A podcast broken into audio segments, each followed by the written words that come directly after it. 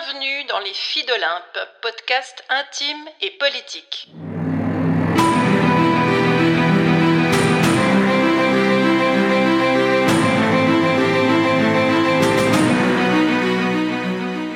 C'est reparti pour le défi J'envoie 2024.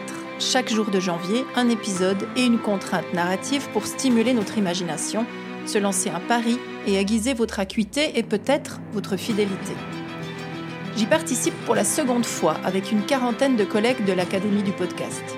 Je vous bricolerai des histoires et des rencontres, tout spécialement pour les filles d'Olympe que vous êtes, tout en vous lançant, bien sûr, quelques défis.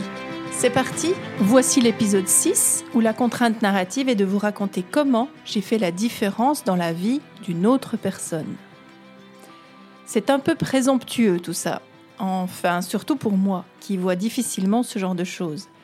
Mais en y réfléchissant un peu, j'ai repensé à Alicia. Et c'est l'histoire que je vais vous raconter. Mais avant, je vais vous renvoyer la question. Vous, dans la vie de qui avez-vous fait la différence? Qui peut dire que de vous avoir croisé sur le chemin a changé quelque chose d'important? Et qui l'a fait pour vous?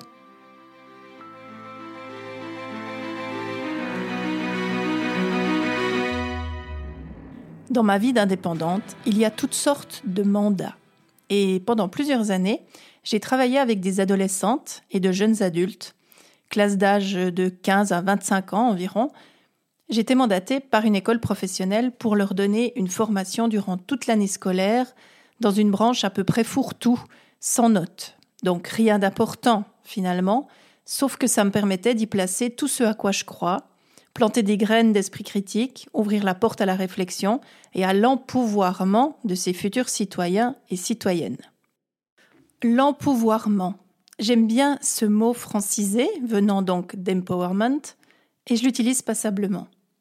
Si on essaye de le traduire ou de lui donner du sens, ça pourrait dire quelque chose comme autonomisation, développement de sa propre capacité de penser et d'analyser des situations, et surtout, ça devrait permettre d'ouvrir les possibles et d'offrir une montée en puissance des individus, tout à coup conscients et conscientes de leurs capacités, de leur pouvoir et de leur liberté d'agir et de penser. Ça permettrait donc de développer ce fameux esprit critique dont on a déjà parlé, et donc de favoriser la démocratie au détriment de tous les totalitarismes. Ça nourrit des valeurs essentielles pour moi que j'ai envie de porter plus loin, surtout si c'est en mon pouvoir. Et c'est d'ailleurs ça aussi qui est au cœur du dispositif des filles d'Olympe. Bon, soyons clairs, donner des formations à des ados, c'est pas vraiment une promenade de santé et ça ressemble plutôt à ça.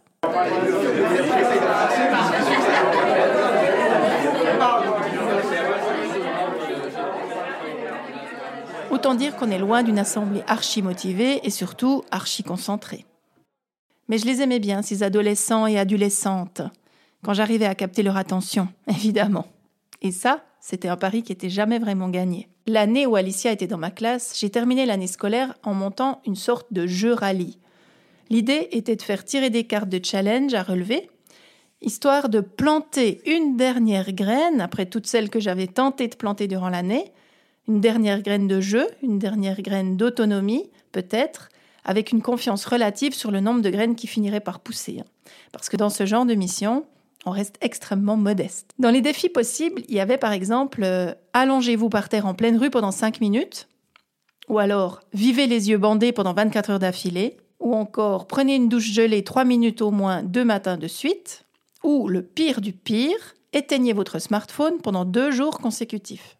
Alors à quoi ça sert de poser des challenges de ce genre? C'est comme se lancer un défi personnel, un défi à soi, et c'est comme se prouver qu'on est capable de réaliser des choses dont on ne pensait peut-être pas être capable. Et donc, je crois que ça participe de la construction de la puissance et de la l'autonomie et de la confiance en soi. Et donc, j'aime bien ce genre de choses-là et j'aime bien les proposer. Et d'ailleurs, je vous défie d'en choisir un à tester de ces défis, si vous voulez. Donc, le jeu a été fait et j'avais environ une 50, 55, 60 élèves. Euh, donc j'avais tous ces ados qui s'étaient succédés dans mes cours et qui ont joué avec plus ou moins de bonne volonté, qui ont beaucoup rigolé hein, en se demandant si leur prof n'était pas un peu cinglé. Mais ça, c'était pas la première fois qu'ils se posaient la question durant l'année.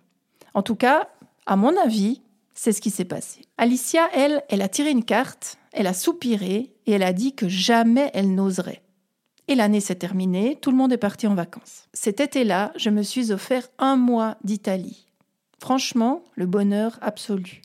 Et un soir, alors que je savourais Pise et un restaurant sublime, mon téléphone a vibré.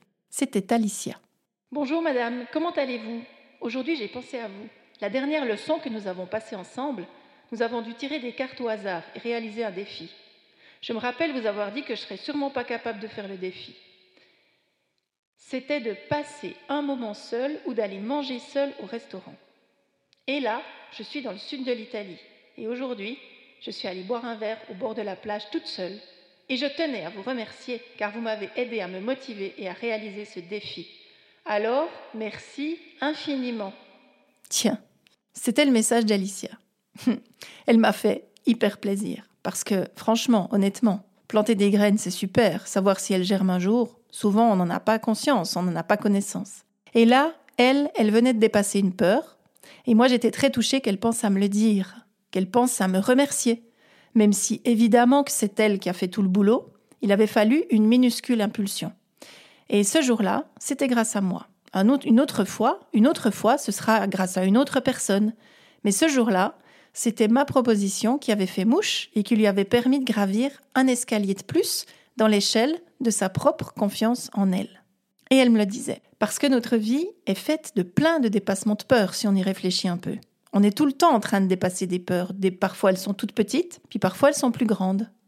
Mais on dépasse des peurs sans cesse. Et chacune, chaque fois qu'on arrive à vaincre un obstacle, quel qu'il soit, petit, minuscule ou grand, eh ben ça nous fait avancer. Et ce matin, vous êtes tout plein à retourner au boulot.